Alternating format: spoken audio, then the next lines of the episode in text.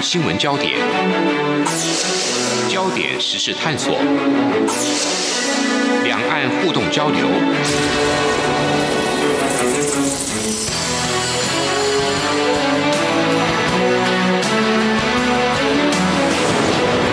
请听黄丽杰制作主持的《两岸 ING》。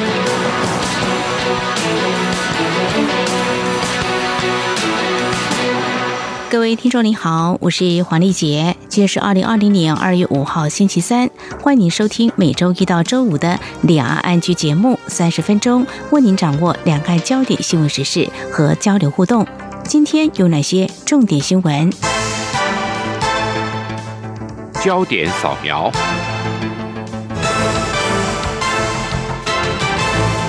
中国国家卫生健康委员会今天五号报告，截至四号二十四点，二零一九新型冠状病毒，也就是武汉肺炎的疫情状况，新增确诊病例达到三千八百八十七例，累计中国境内确诊病例达到两万四千三百二十四例。目前全球的武汉肺炎死亡病例四百九十二例，除了中国大陆的四百九十例之外，一例在菲律宾，另外一例则是在香港。流行疫情指挥中心今天表示，截至目前为止，台湾仍旧维持十一例确诊病例，其中一例接受治疗完全康复之后一周内可以出院。另外，二月三号晚间从武汉返台的台商团，除了三个人入境时有症状，直接后送收治负压隔离病房外，其中隔离检疫的两百四十四人当中，有两人因为出现呼吸道症状已经后送就医，其余无症状。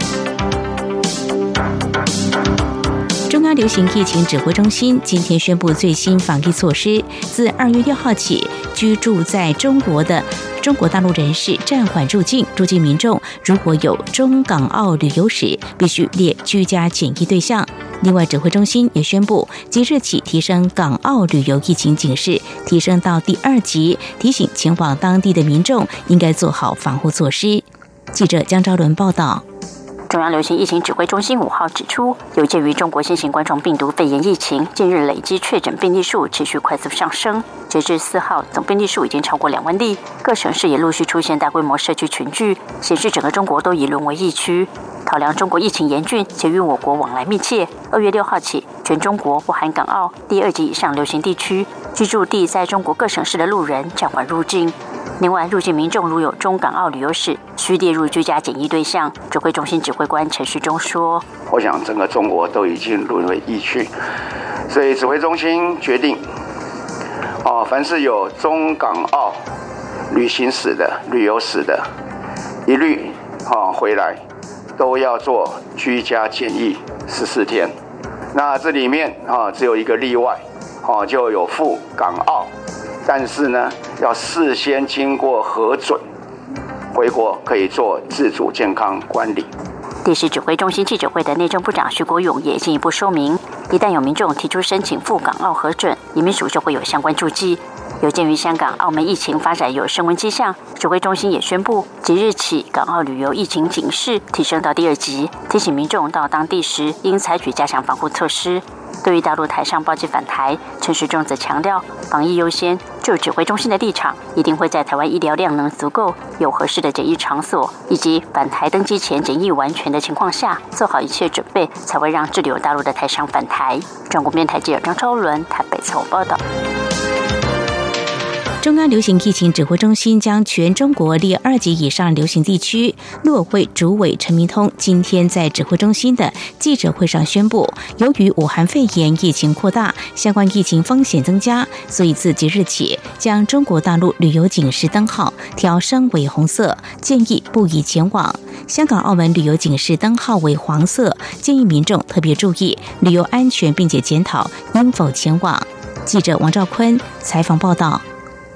陆委会表示，中国大陆三十一省市区确诊病例数超过一百起的省份有十九个，北京、上海也传出社区群聚感染，且陆续有湖北、浙江、河南、山东、黑龙江、江苏、福建等省实施相关管制措施，民众近期赴陆旅游健康安全风险剧增，因此将中国大陆旅游警示灯号。调升为红色。而香港、澳门确诊病例近日持续攀升，截至五号凌晨，分别有十八起及十起个案。且临近中国大陆广东省疫情转趋严峻，考量港澳当地疫情及防疫需要，并配合中央流行疫情指挥中心提升香港、澳门疫情建议等级，陆委会将香港、澳门列为黄色警示。陆委会主委陈明通表示，旅游警示提升为红色之后，政府已针对后续两岸互动状态做过评估。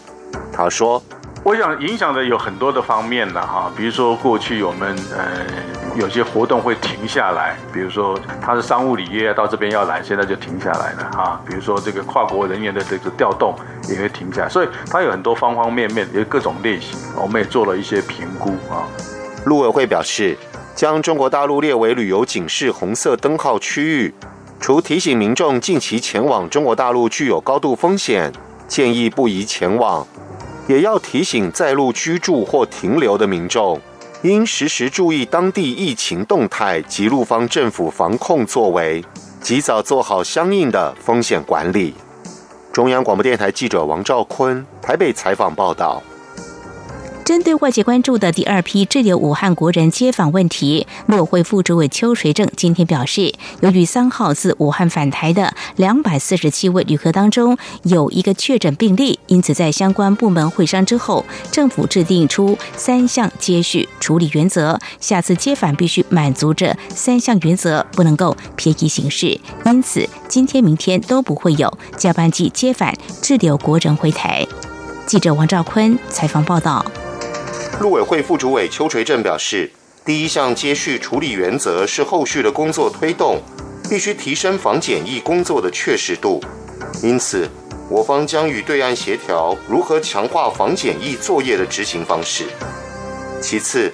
当初首批人员运送之前，我方已预先告知对方，必须以于武汉短暂出差者、有慢性病患者。有长期特殊用药与密切医疗照顾需要者，或者是老人、小孩等抵抗力较弱者为优先。这些要求都获得对方同意。不过，当我方查对首批返台旅客时，上述人员多数并未在列，因此接续执行的优先旅客名册，对岸务必要与我方协商并达成一致。不仅如此。完整的旅客名册也必须在起航前一天交给我方，等我方审查入境资格无误后再予执行。第三项原则，有鉴于隔离收容场所容量有一定限度，接回者需隔离十四天，所以在执行下一次任务前，要先做好充足准备，以确保返台人员都能够得到妥适照顾。而目前相关部会都在积极进行准备。务必落实完整安置与隔离工作。陆委会副主委邱垂正强调，接返任务都要以人员健康安全第一、防疫第一为目标。他说：“上述的三原则必须得到满足，不能便宜行事。这次包机返台后的后续工作，那么呃也需要充分的协调与准备。那么目前。”陆续还在沟通协商中，完成后再执行后续的作业。今明两天不会再有加班机返台。陆委会表示，政府关心滞留武汉国人的安全与健康，将会在兼顾国内防疫与国人权益、国内执行能量的前提下，积极依据上述原则，洽商协助滞留武汉国人的返台事宜。中央广播电台记者王兆坤台北采访报道：全国各级学校延后开学，为了让学习能够在防疫期间不中断，教育部今天介绍教育云、爱学网等各种数位平台资源，鼓励师生善加运用。教育部长潘文忠表示，对于到中国就学的台生以及在台就读的陆生。如果因为疫情无法回到学校读书，教育部将分别透过随班复读以及安心就学等方案，确保所有学生的就学权益。记者陈国维采访报道。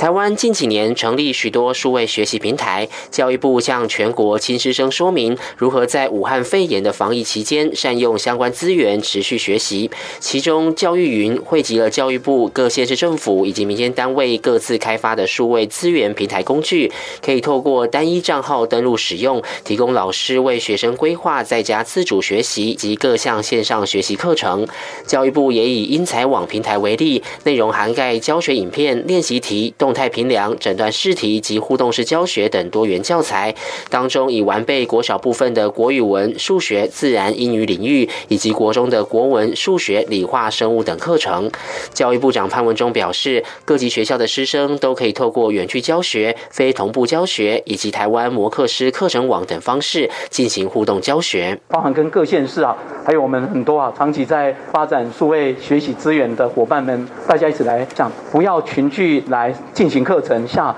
我想诸位的学习啊，会是一个非常重要的措施。潘文中也提到，由于中国疫情升温，有些地方甚至封城，让就读中国学校的台湾学生无法在开学后返校上课。教育部近期将和国内各大学协进会会商，研议让这些学生在各校随班复读，或采取其他可行的权益措施。潘文中说，由于中央流行疫情指挥中心已经宣布持续暂缓陆生来台，国内有陆生的各大学将会在二月七号前向教育部提出各项安心就学方案。教教育部将会和各校全力以赴维护入生的就学权益。中央广播电台记者陈国伟台北采访报道。以上就是今天的两岸焦点新闻。稍后焦点探索单元，我们就要透过和中央社驻上海记者沈鹏达连线，来关心在上海还有邻近的温州以及杭州当地武汉肺炎疫情还有防疫情况。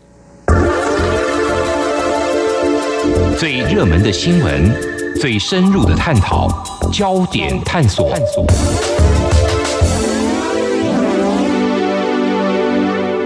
这里是中央广播电台，听众朋友现在所收听的节目是《两岸安居》。中国大陆去年十二月爆发新型冠状病毒肺炎疫情快速蔓延，全境沦陷，多个省市出现确诊病例。目前台湾也有十一个确诊病例，而防范疫情不断升级。目前台湾除了已经将首起病例出现城市武汉列为一级防疫，广东还有浙江温州这些都列为二级防疫。那么接下来我们就要透过和中央。社驻上海记者沈鹏达连线来关心，在上海还有临近的温州以及杭州当地的武汉肺炎疫情还有防疫情况，非常欢迎鹏达，你好，李姐你好。好，非常欢迎彭达哦！我知道你这个月呢刚到上海驻点采访，不过我想也看到啊，目前在上海新型冠状病毒肺炎的一个情况。如果就官方所公布的一些数据资料，或者说你所掌握的一些讯息，目前在上海的疫情的情况是怎么样呢？嗯，上海到五日为止，总共是有两百四十三例的确诊病例，所以如果以这个数量来讲的话。疫情应该算是蛮严重的，就最近这几天，每天大概都有两位数病例的增长。但嗯，就我到上海这几天，呃，整体感觉下来，觉得整个社会还不到一种恐慌的地步。比如说，超市里面并没有出现怎么样的抢购潮。呃，在超市里面，我看到蔬果啊。还有肉类这些的供应，其实也都还算足够。那唯一的比较大的不同，就是整个上海的人车变得少很多，就好像整个城空了一半。那民众上街也基本上都会戴上口罩，但也并不是说大家就因此很害怕、很恐惧不上街。就呃，因为这几天上海的天气都蛮好的，在白天。可以看到蛮多民众还是会上街散步、晒晒太阳等等的，对，所以整体而言，呃，跟一些上海人聊过，他们觉得这其实就还蛮像是往年上海过年的期间，其实就是这样子，就大家可以想象，可能就跟台北有点像，过年的时候外地人都纷纷就返乡回家过年，就跟台北一样，整个城可能会顿时空了一半，捷运上你会发现人少了很多，百货公司也是这样子。那对他们而言，他们认为。呃，这就有点像是一个延长的年假，那只不过大家对于个人卫生会比较的注重，那出门也都一定会戴上口罩。主要的整个社会的氛围感受起来是这样子。是，那么在台湾也大致是如此呢。除了学校是延后开学之外呢，目前公司行号一般企业也都是如期来开工的。不过在中国大陆有些地方呃可能会延后开工哦。那么目前中国大陆像上海市政府有没有采取一些防疫做法，希望民众能够配合的？呃，刚刚讲到开工这个部分，其实中国。很多城市基本上都已经宣布，在二月九号的凌晨十二时，其实基本上就是说二月十号之前不要开工，就呼吁企业，除非你是一些比如生产防疫物资，或是呃在医院上班，或是呃一些政府机关必须要提前开工以外，希望大家都能够在二月九号的十二点之后才开工。所以在开工上，它是有个这样的呃时间的延后。那如果说在防护上，最近在上海的社区，他们都有小区，在社区里面，只要他看到你是拖着行李或是背着背包啊，感觉好像从外地回来了，他都会问你说啊，是不是从外地回来？那首先会先问你说有没有去过湖北，去过武汉？那接下来就会帮你量体温，让你写一张。算是一个简易的表格，就是要写上说你从什么地方回来，什么时间，那乘坐什么样的交通工具，交通工具的编号，那你在什么地方上班，你的公司的地址等等，这些都要填上去。就是他们要监测一个人的健康状况，那避免比如说可能会有潜伏期，那之后疫情爆发之后，他们比较好去做追踪的一些跟进。那小区基本上。呃，只要看到这样子外地人进来，也都会进出都要量体温。那因为这段时间基本上大家不太上街，很多餐厅也没有开，所以会看到路上有很多像美团呐这样的外卖小哥他们在送外卖。那以前他们是可以直接送上楼给住户，就快递啊外卖都可以。现在他们就限制这些外卖只能送到守卫室，那民众要自己下去拿，因为他们认为这些。外卖小哥他们接触的人比较多，那相对来讲风险比较高，就害怕这样子会造成进一步的交叉感染这样子。就还有在进出公共场所的时候，基本上也都会量体温，也会要求你要戴上口罩等等的。整体来说。是这样的一些防疫措施，是还是有加强防疫的措施的啊？那么在台湾也是一样，公共场所、医疗院所，包括公司行号，也都启动了一定的防疫的做法哦。提到这个戴口罩哦，台湾从上个月底因为出现首起的武汉肺炎病例之后，就好像是进行防疫大作战，就出现民众抢购口罩来隔绝这个飞沫哦。之前呃，在口罩工厂啦、药局啦、超商都是大排长龙的，不过现在。在我们的政府是规定，民众从六号开始必须持健保卡到这个健保特约药局来购买，这七天只可以买个两片哦。不晓得在上海哦，呃，是不是也有采取类似像这样的做法？是在上海很容易就买得到口罩吗？嗯，对，没错，丽姐是这样子的。上海其实前段时间也有发生口罩荒，就呃，因为我想大家。民众的情绪的感觉都是一样的，就是对于这个疫情都会非常的担心。那买了口罩，可能买了五片十片不够，还会担心是不是要买更多，自己买来囤积这样子。所以前一段时间这样的口罩荒也是在上海有出现。那上海从二号开始，他们就实施一个登记预购的制度，也就是说，呃，你可以拿着自己的户口本到居委会，就他们一个基层的管理单位那里去登记。那登记之后，居委会只要确认你的资料是 OK 之后，他会再给你一张购买的凭证，就是一张小票，上面有你的编号。那之后，居委会他们会再把统一把口罩分派给他区域内一些指定的药房。那民众在依照他的号码，他就会有定期的通知你什么时候去哪一间药房，就指定的时间跟地点去那个药房来买口罩。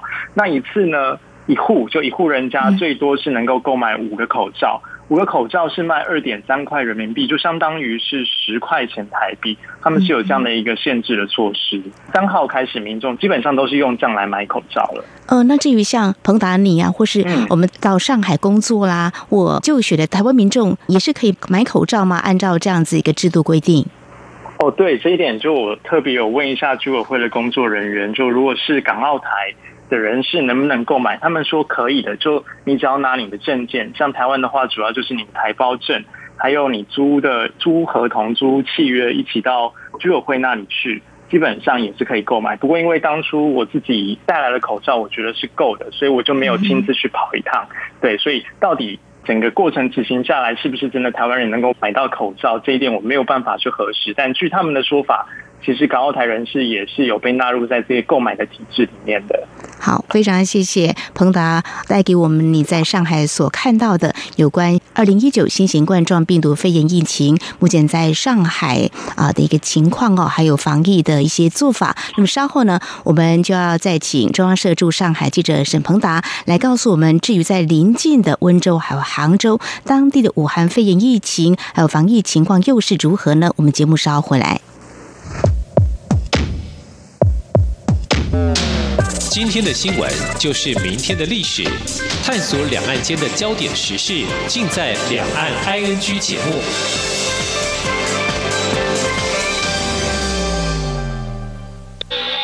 这里是中央广播电台台湾之音。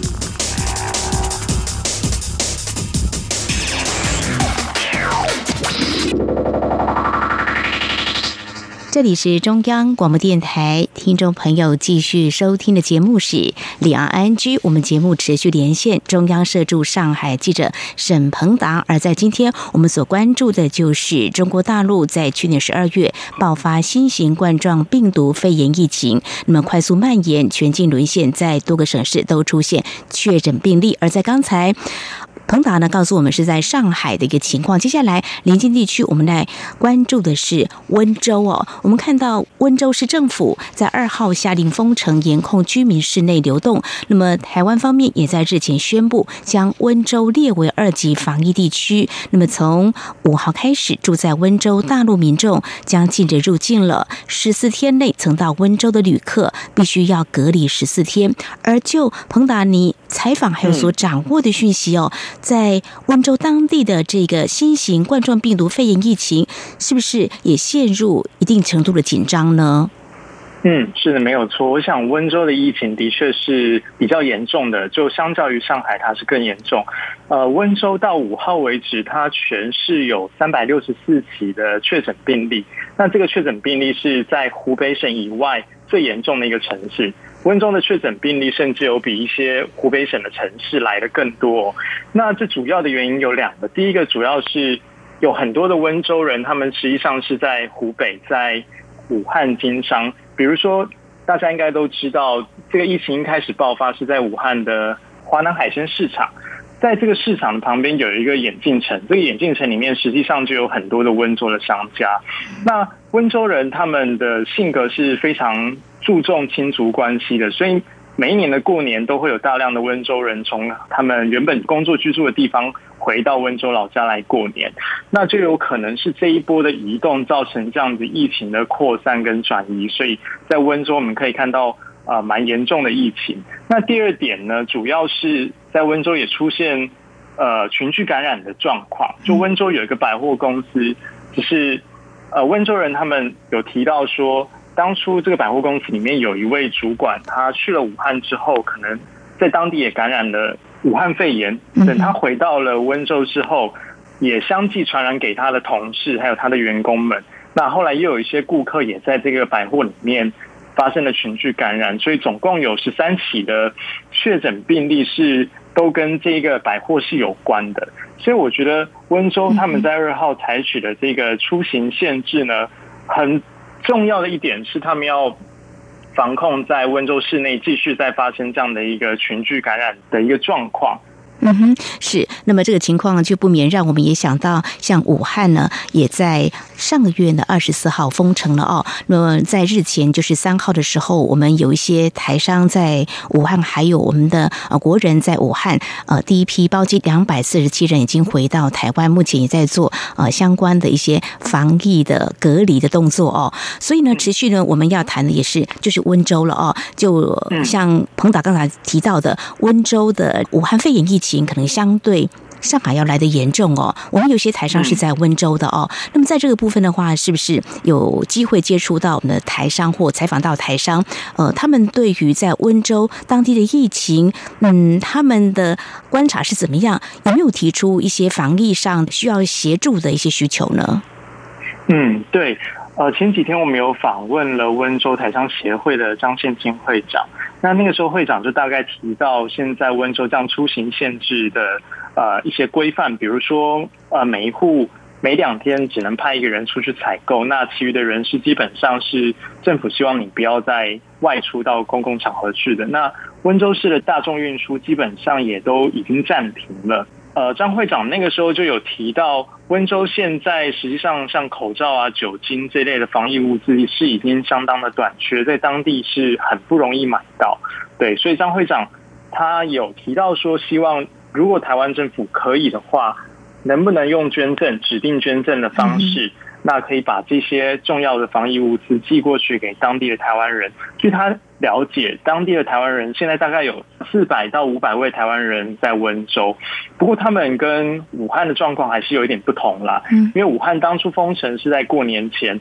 那封城的措施也是呃雷厉风行，突然间就封城了，所以大多数。当初在台湾的武汉人，可能原本并没有预知到会有这样的状况发生，那也会产生后续。就我们这几天看到，呃，陆续有一些台胞呃乘坐包机回到台湾，但会长提到说，在温州的台湾人主要是过年之后才回去温州的，所以他们对于当地的疫情基本上是有相当的心理准备。那目前也没有。比如说乘坐包机需要撤回台湾这样的一个需求，嗯哼，好，非常谢谢彭达告诉我们在温州我们的台商所传达的一些讯息，有关当地防疫的情况。至于呃，在杭州呢，我们也要持续来关注在当地的这个武汉肺炎的情况又是怎么样呢？如果相较刚才我们所提到的上海啦、温州，是不是比较缓和一点，还是情况如何呢？杭州的疫情相对温州来讲没有那么严重。但它同样也是在呃浙江省里面确诊数目排名第二的，就到五号为止，它有一百四十一起的确诊病例，所以杭州其实对于这个疫情还是蛮严重的，那他才会也在四日的时候有采取一些呃管制的措施。嗯哼，好，我们刚刚提到包括温州，还有当然武汉啊，我们知道它是封城的哦。至于在杭州的部分的话，目前获得的讯息就是说比较没那么严重。不过就是说，我们的台商在那边有没有机会采访到？那么告诉我们在当地他们的防疫的情况怎么样？有没有像温州台商协会这边有提出，希望我们能够来提供一些防疫医疗物资这方面的一个协助呢？嗯，我们前几天也是跟杭州台商协会的会长周报华会长啊有过一个访谈。那那个时候周会长有提到，杭州现在的管制措施呢，主要是叫做封闭式管理。那它就是在村庄、社区跟一些工作单位会实行进出的人员一律要呃量体温，那要出示有效的证件。那最重要的是，他们对于外来的人车会严格的控制。然后，呃，在社区如果有确诊病例的情况下，他们也会采取一个硬性隔离的方式。对，那周会长提到说，在杭州目前其实更注重的是针对武汉、还有湖北、还有温州等等这些呃武汉肺炎疫情重灾区的人车，他们进行严管，可能会限制他们进入城内，或是有些地方没有办法过去，就防止在嗯开工前夕。这样的人流移动，再带来另外一波的疫情的扩散。那周会长他就他的观察，他是看到在杭州的超市里面，不论蔬果啊等等各式的生活用品啊食物，基本上是很充足的。那他也提到说，在杭州政府是有免费发放口罩给市民的一个机制，所以基本上这种防疫措施在当地也不至于短缺，所以暂时并没有像。啊温州需要台湾政府这里援助防疫物资这样的一个需求出现。好，那么面对呢中国大陆在武汉所爆发的新型冠状病毒肺炎疫情呢，目前两岸呢可以说是都是提高警觉，可以说是上紧发条，希望能够。将这个防疫的动作呢做到滴水不漏。好，我们在今天呢非常谢谢中央社驻上海记者沈萌达。那么，针对去年底在中国大陆武汉爆发新型冠状病毒肺炎疫情急速扩散，目前在上海还有临近的温州以及杭州最近疫情还有防疫情况，带给我们你的第一手采访观察。非常谢谢彭达，谢谢，谢谢丽姐，谢谢。好，以上呢就是今天节目，非常感谢听众朋友您的收听，黄丽姐祝福您，我们下次同一时间空中再会。